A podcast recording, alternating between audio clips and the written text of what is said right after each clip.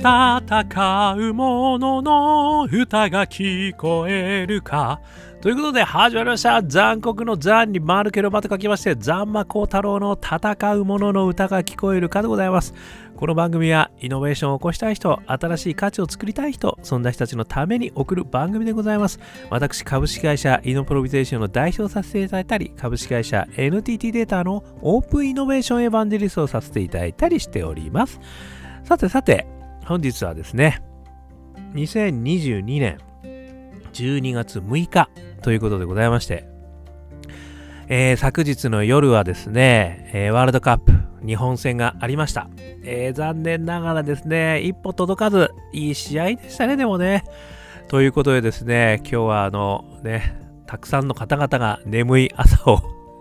過ごしていたんではないかというふうに思いますけれどもね、でもよくやった。ここまでやっぱり一歩前進してますよね。一皮も二皮も向けたんではないかというふうに思っておりますので、また4年後にぜひぜひ頑張っていただきたいというふうに思った。ね、ありがとう。ありがとう、日本ということですね、えー、感謝の念をお伝えしたい というふうに思っております。えー、そんな中ですね、今日はですね、夏目漱石さんの心というですね、小説を先日読ませていただきまして、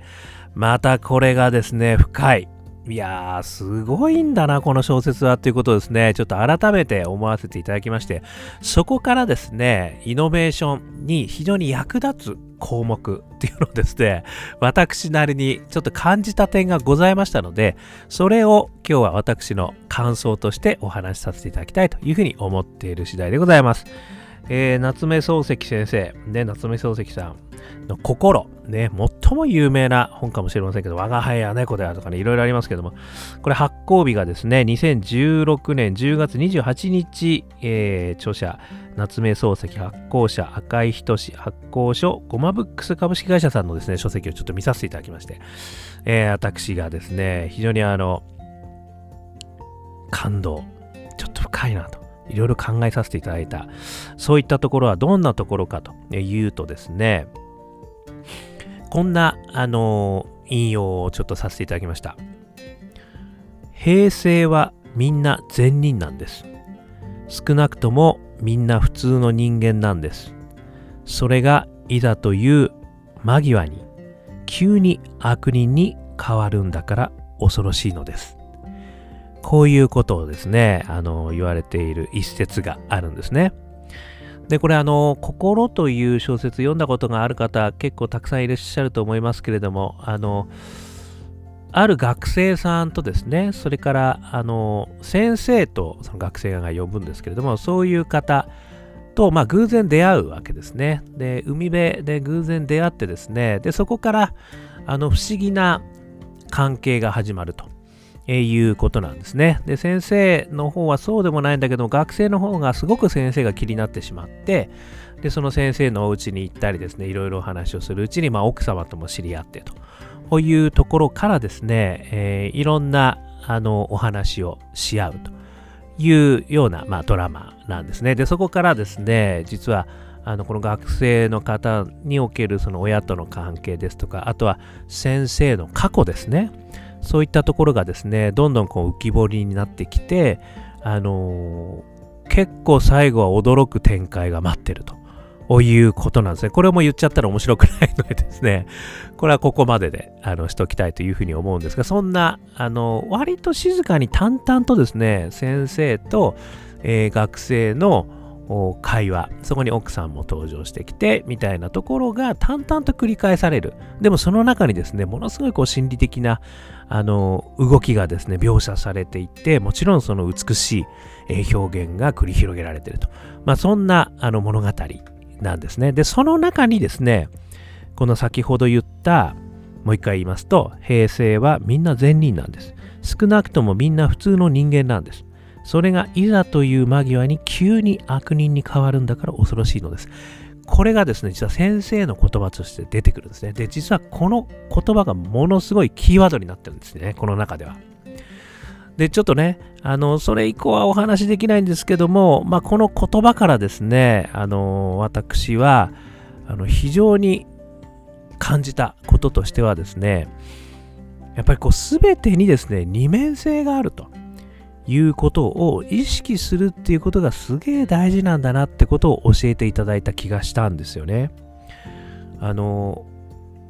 この言葉からわかる通り、やっぱりこういろんな方々には、あの、いろんな側面がありますね。前に私、えー、何でしたっけ？えっ、ー、と、うーん、凡人だったかな？凡人でしたっけ？えー、いろんな人用に自分、人間というのは人を持っていると、えいうお話もさせていただきましたね。誰々用にの人を持ってるし、誰々用の人を持ってるし、家族用、奥さん用、恋人用の人を自分の中に持ってるっていう話があったんですよね。で、それが、あの、実はいろんなところで出てきていて、で、それを、あの、まあ、ある意味そのポジティブな人に変えていくっていうんですかね。そうそういう、まあそういう人を残していくっていう言い方の方がいいかな。そういうのすごく、あの、実は人間、あの、生きていく上で結構大事ですよね、みたいな話もね、以前させていただいたことがあるんですけども、これはですね、大きく二面性があるということですね。まあ、ありていに言うとですね、あの、ダークサイド。これはスター・ウォーズ。バイ・スター・ウォーズですね。ダークサイドに落ちるな。ね、フォースをダークサイドに落としてはいけないみたいな話ありますよね。あとはそれがあの、ライトサイド。逆側がライトサイドですね。えー、ホースの導きのままにみたいな。あの、まさにあの映画もダークサイドとそのライトサイド、この二面性があるということを描いているような気がするんですけど、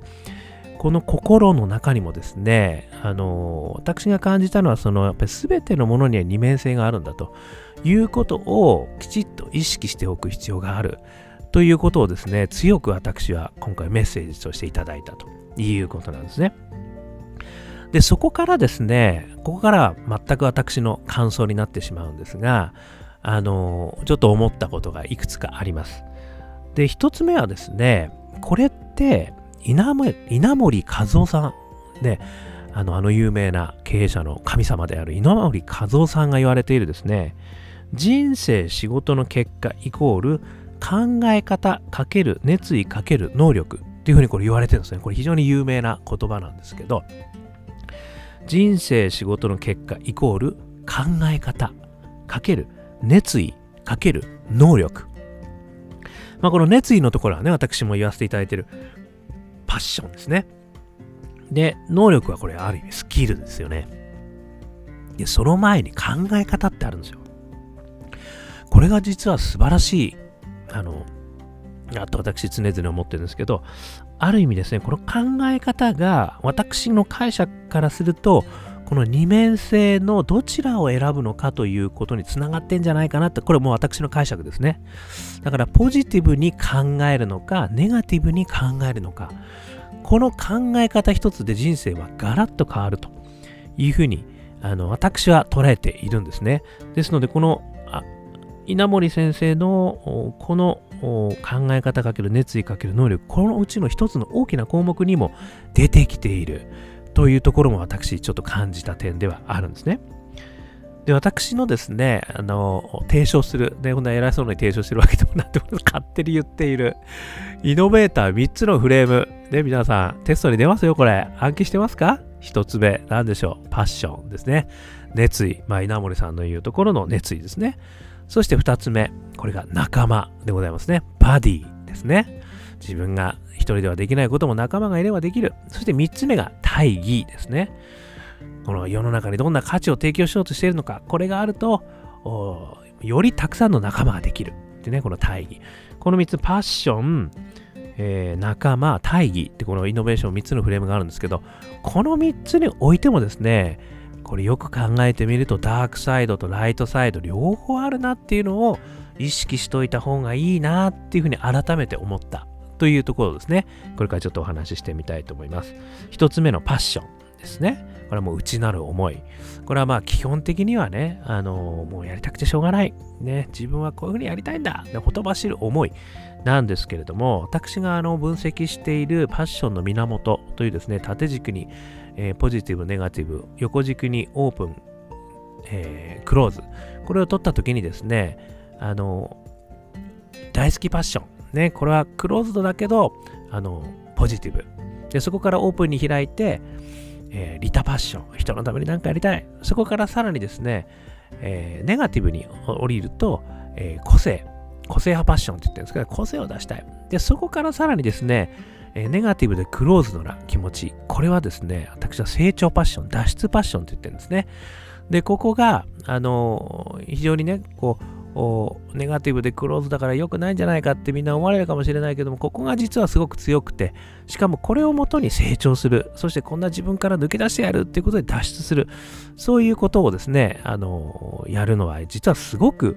あの強烈なパッションとして、このパッションをバネにですね、世の中あ変えていった人たくさんいるんだよねって話もね何回もさせていただいてるんですけど実はこの脱出パッション成長パッションのところはですね一番このある意味ダークサイドライトサイド気をつけなければいけないところなんじゃないかなっていうふうに思うんですよねなのでこの脱出パッションこんな自分じゃ嫌だというところからですねダークサイドに落ちてはいけないとここはね、一つ私、すごい気をつけなきゃいけない部分なんじゃないかなって、ちょっと改めてあの思ったということですね。なので、今の、ね、現実に満足できないから何をやるんだ？もっと成長したいんだ脱出するために何をやるんだっていうポジティブマインドにぜひともなってほしい。ここはですね、ちょっと気をつけていただいた方がいいかなということで、ここのダークサイド、ライトサイドはちょっと意識した方がいいかなというのが一つ目ですね。それから二つ目、仲間、バディですね。えー、これはですね、主に交われば赤くなってしまうってことがね、よくね、これはもうことわざにも残ってる通りありますよね。ですから、この仲間を作るということはすごく大事だし、あの、仲間と一緒にね、自分ができないことを実現していくということは大事なんですけれども、この仲間の中にですね、ちょっとこう、ダークサイド因子が入ってくると、これはまたすごく大変なことになるっていうことも結構あるんですよね。これは、あのー、やっぱりですね、やっぱりこう強いんですよね。まあ、まさにあの、ダース・ベイダーがね、すごく強いのがある通り、このネガティブエネルギーってすごく強くて、あのやっぱり一つだけでもですね、そのネガティブエネルギーがあのポリンと入ってるとですね、それにものすごく影響されるってことがすごくある。っていうこともですね、私はやっぱり思うなっていうところがあるんですよね。ですので、この仲間の中で、どのようにこう、仲間を作ることは大事なんだけれども、いかにこう、ライトサイドな仲間作りをしていくか、そして作られた仲間をいかにライトサイドに持っていくことができるか、これもね、やっぱりすごく大事なあのポイントだったなというふうに思うんですよね。逆にその仲間がいるからこそ、ダークサイドに陥らないってこともあるんだと思います。ですので、仲間はね、助けてくれる存在でもあるんですね。ダークサイドから引きずり上げてくれる存在でもある。逆にですね、あの仲間の中にどうしてもダークサイドに行きがちな人がいたら、なんだかポジティブにみんなでこう引き上げていく。こういった動きがですね、やっぱりすごく必要なのかなっていうふうに思いました。そして3つ目、大義、構図と言われる大義ですね。これがですね、この大義がやっぱり私一番この二面性があるという意味ではくせ者なんじゃないかなと思ってるんですよね。あの、対立する正義というのがこれありますよね。これ私のあの大好きなレ、ラ・ ミゼラブルか、レ・ミゼラブルか、ちょっとフランス語わかんないですけど、あれの物語私めちゃくちゃ好きなんですけども、あれもあの片方の大義とそのそれを捕まえようとする人の大義これが両方とも自分の正義に基づいて対立するんですよね。でもそれぞれはそれぞれの正義に基づいてる。要は正義という大義に基づいてるんですよ。これあの巨人 進撃の巨人も私大好きなんですけど、そういう意味でね、この対立する正義の物語めっちゃ好きなんですけど、進撃の巨人もそうですよね。やっぱり、塀の中にいる人たちの大義、そして塀の外にいる人たちの大義、この2つがやっぱりこう、入り混じって、あのもうぐじゃぐじゃになりますよね。そしてみんなどっちなんだどっちなんだというふうに入れ動きますよね。で、それぞれのやっぱり大義がある。これがですね、やっぱりすごく大義っていうことはすごく難しいなと思うところなんですよね。大義って言われちゃうと、あのある意味なんか、まあみんなそれが言ってんだからそれに従っちゃおうっていう面もね、一面としてはありますよね。またはやっぱりそういうこう教育をされてしまったもしくは周りの人が全部その大義で動いていたらもうその大義以外見れな分かんなくなっちゃうっていうこともありますよね。だからこの大義っていうのは実はすごく難しいんですよね。だからある意味その大義っていうものがあった時にこの二面性があるぜと。もう大義においてだって二面性があるんだということを意識する。いやこの大義は本当にあのー、これは難しいんですけど自分のためなのか仲間のためなのか世界のためなのか社会のためなのかっていうことをねこうまあ長官してみるね離れて客観してみる俯瞰してみる。これはすごく難しいんだよなでも。ねそれぞれあのまさに「進撃の巨人」を見ていて分かる通りですね。わからないんですよ。それぞれの中にいると。ね。ただやっぱりそういうことがあるんだともしかしてそういうことなんじゃないかってことをね考えるってことが実はすごく大事なんじゃないかなっていうふうに思ったということで、えー、ございました。ね。ともすればですね、やっぱりこう、あの気持ちのいい方ばっかりね、やっぱり人間っていうのが見見てはいたいですよね。なかなかダークサイドはこう目を背けたくなっちゃうんだけど、でもやっぱりライトサイドもあるし、ダークサイドもあるってことを分かった上で自分が今どこにあるのかっていうことをですね、あの考えるってことも必要なんじゃないかなとで、さらに進めるとするとですね、そのダークサイドにさらに光を当てて、そのダークサイドにおける課題、この課題をどうやったら解決できるのかっていうところにこそですね、もしかしたらイノベーションが必要とされることなのかもしれないみたいなところであのまとめてみたく思いました。ということですね、えー、この夏目漱石さんの、漱石先生の心、まあなかなかここ以外にもめちゃくちゃ考えらせられるですね、ことがありますので、よかったら、あの読んでない方はですね、読んでみてください。もしくは読んだ方もね、改めて読んでみてもいいんじゃないかなというふうに思いました。ということで、少しでも参考になりましたら幸いです。アンカー .fm 毎日話してますんで、よかったら登録してください。Facebook とかね、SNS たくさんやってますんで、よかったらコメントいただけるとコメント返しますよ。アカペラグループ香港ラッキーズの中年ワンダーランド絶賛。ストリーミング中元気が出る曲でございます。中年不思議国と検索していただくと元気が出る曲出てきますよ。一人からでもイノベーションができる。そんなことを書いた本オープンイノベーション21の秘密、えー、ザンマコウタロさん魂込めて書いてます。薄っぺらい中身 薄っぺらい中身じゃない。薄っぺらいけど中身は濃い濃い。ね1時間ぐらいで読めるけど中身は濃いです。ということです。そしてですね、えー、我が香港ラッキーズ、アカペラグループ香港ラッキーズ12月31日、2022年12月31日にはワンマンライブやります。30周年でございます。よかったら吉祥寺の、えー、ロックジョイント GB ね、お昼からやってますんで、私の Facebook 等を見ていただくとですね、チケットを購入することもできるんで、ぜひぜひ来ていただくと楽しい年末になるんじゃないでしょうか。あとは配信もありますので、よかったら見てみてください。えー、そして最後にですね、えー、私こんなことをお話ししてますけれども、えー、大企業、それからスタートアップ皆様のですね、